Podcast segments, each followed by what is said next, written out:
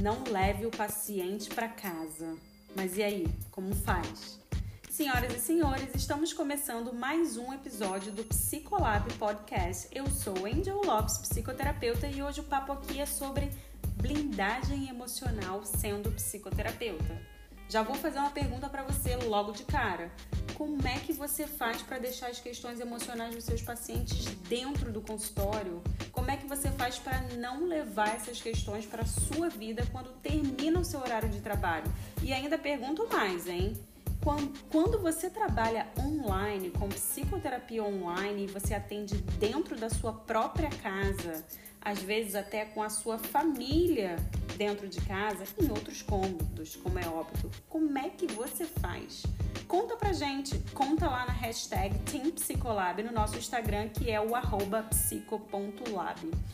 E aí, como não levar trabalho para casa? Eu acho que todo profissional tem isso, né? Principalmente porque é, a gente está extremamente conectado, tem as redes sociais, é, os pacientes, os clientes podem é, nos acessar por WhatsApp, né? Logicamente por telefone.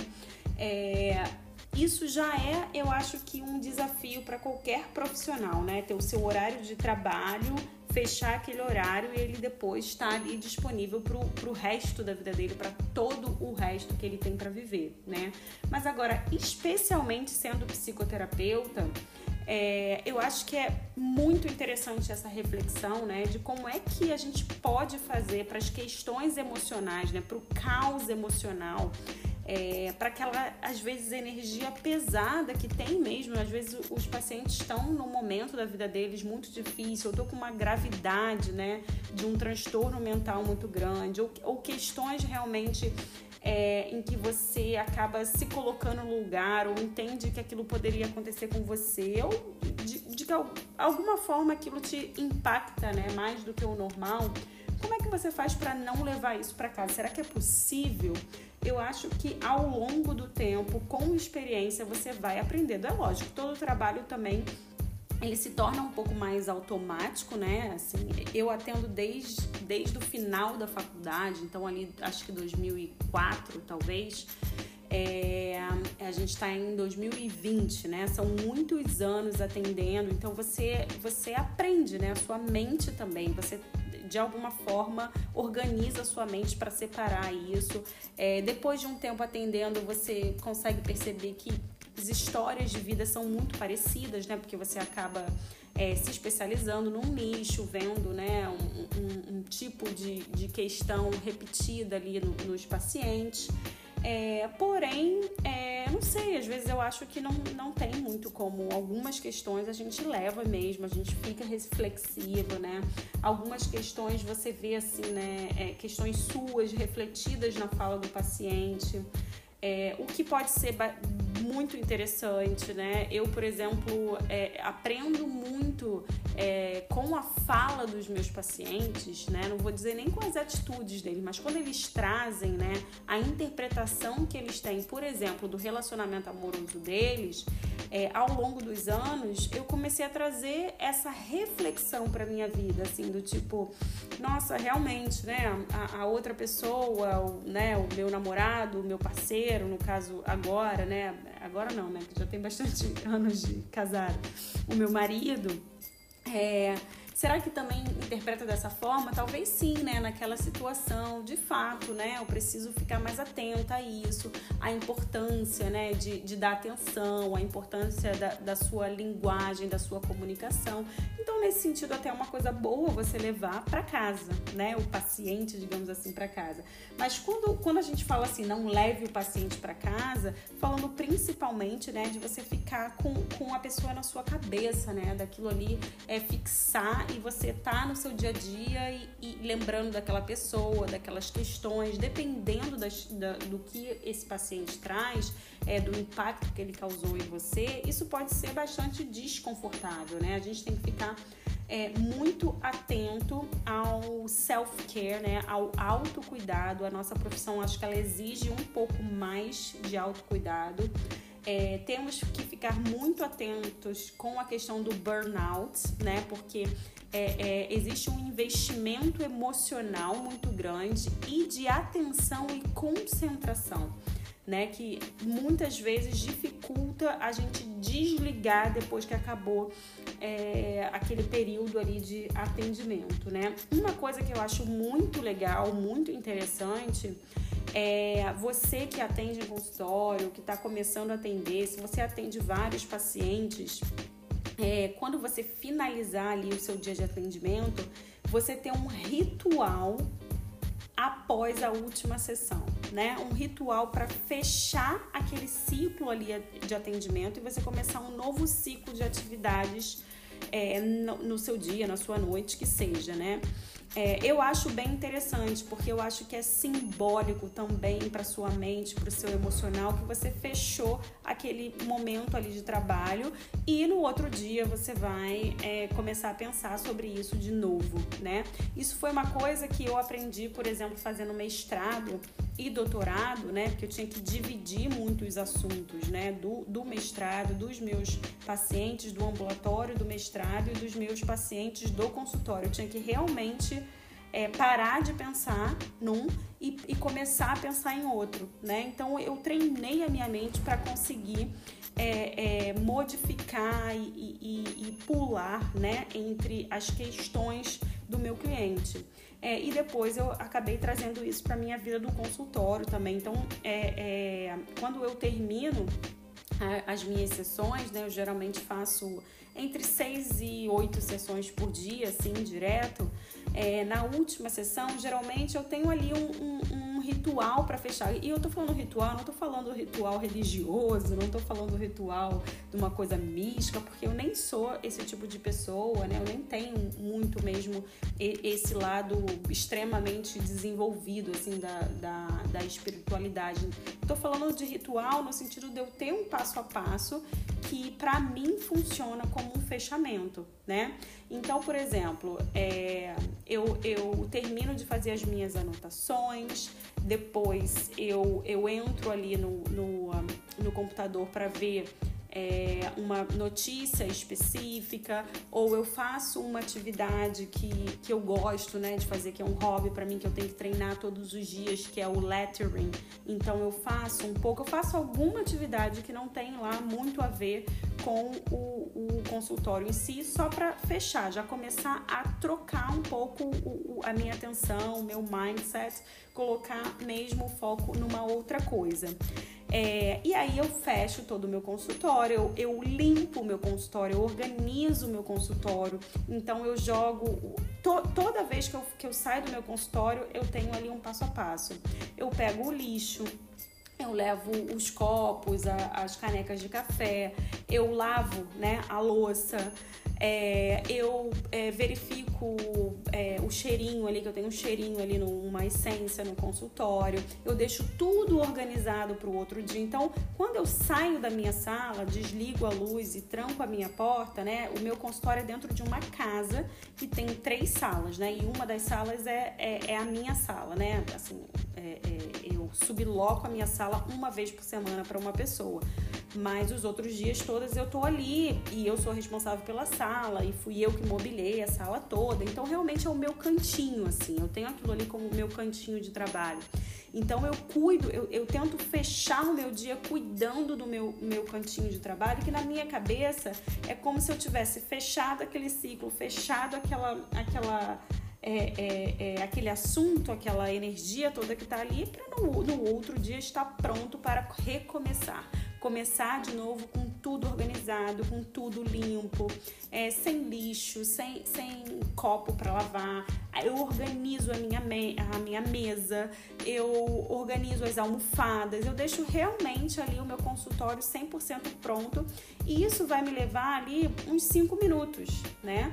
E aí eu fecho a porta e aí eu tenho ali um, um, uma, uma mini cozinha, né?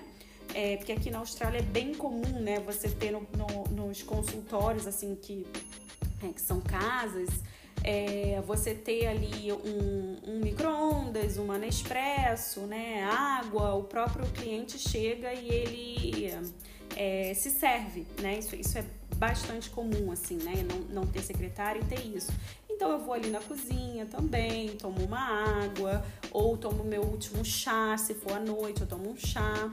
É, finalizo, olho as minhas mensagens do WhatsApp, né?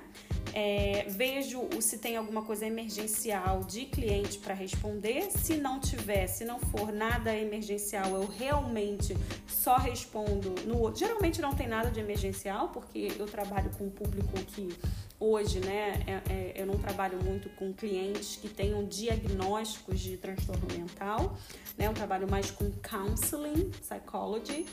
É, então, geralmente não tem nada grave que eu tenha que responder é, no mesmo dia. Então, eu já sei que eu vou começar o meu dia de trabalho no outro dia respondendo as mensagens, né?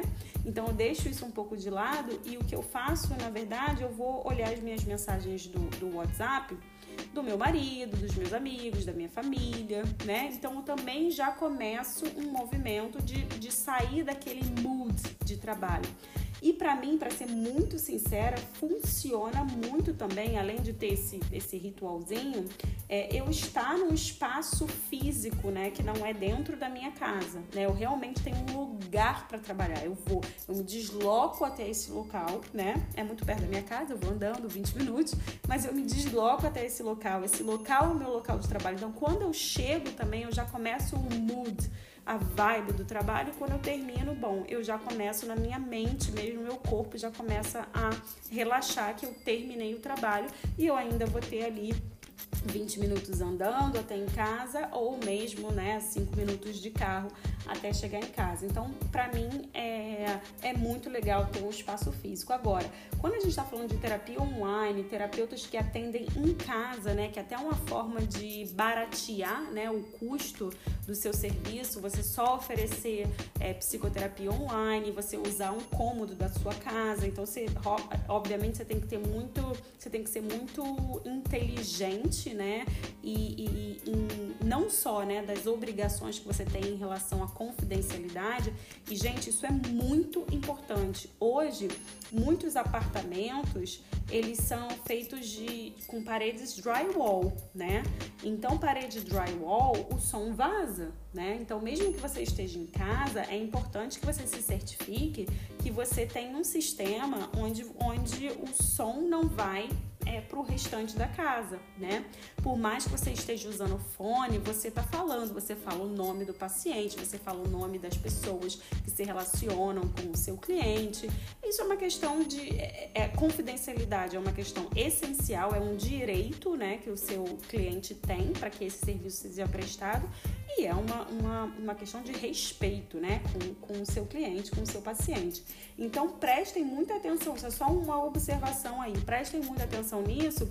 E também é legal, se você, se você realmente decidiu que você vai fazer é, terapia, vai oferecer terapia em casa, então procure oferecer em horários que não tenha ninguém em casa. Eu às vezes ofereço, sim, é, é, é terapia em casa ao invés de ir para o consultório, porque naquele determinado horário vale mais a pena eu fazer em casa e depois fazer as minhas coisas e aí depois ir para o consultório ou mesmo eu já, eu já, já, já organizei algumas vezes o meu horário de ter um dia só para o online e outro dia só para o presencial. Já, já fiz vários testes assim. Hoje é mais misturado mas quando eu só tenho online não, às vezes não faz sentido eu ir lá para o consultório. Eu atendo em casa num horário que não tem ninguém né? Então, se, se for o caso de você é, é, estar no lugar onde tem outras pessoas, no horário que você está atendendo, geralmente à noite, digamos assim, se certifique né, também de você ter esse, esse local, um escritório, enfim.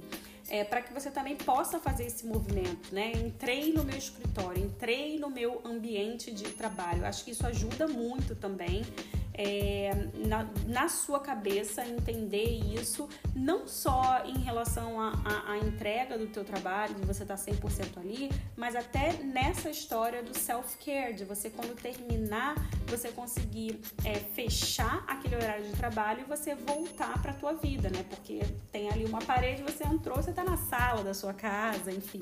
com as outras pessoas, com a sua família, né? Então você de repente ter um ritualzinho também ali dentro do seu escritório para você fechar o teu horário de trabalho e depois começar a tua vida ali pessoal, familiar que seja, né? Eu acho que para quem também atende online, uma coisa que eu acho que é bem interessante é você sim, de fato, se arrumar para você trabalhar, mesmo que você esteja dentro de casa. Eu sei que alguns terapeutas aí ficam de, de calça de pijama, né? A, a blusa é socialzinha, é arrumadinha, de repente até tá com, com alguma maquiagem, o que seja, né? Se for mulher, é, mas tá com calça de pijama. Eu já vi post no, no, no Instagram de terapeutas, que são terapeutas online, falando isso, né? Que atendem. Eu não acho legal, né? Eu não acho legal porque eu acho que isso não traz um benefício para você no sentido de você se colocar nessa posição de que aquilo é um horário de trabalho e depois, né, cortou e você vai começar um outro momento. Então, eu não acho legal nesse sentido. Não tô criticando, é, ah, isso não é ético, não tem nada a ver com ética. Eu tô falando mesmo do self-care, do autocuidado, de você conseguir usar é, é, é táticas, estratégias externas para que você consiga controlar o teu mindset no sentido de é, é, essas questões, essas questões emocionais, elas têm um lugar, né, que é dentro do consultório, né? E agora eu tô saindo, tô para porta para fora do consultório, né? Eu acho sim que essas estratégias externas ajudam é, mas fala pra mim o que você acha.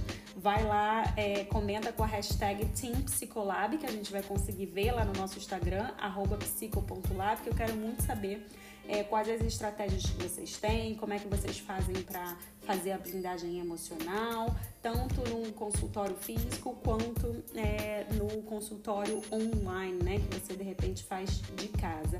Bom, é isso. Então, Psi, vamos finalizar esse episódio por aqui e eu te vejo no próximo Psicolab Podcast.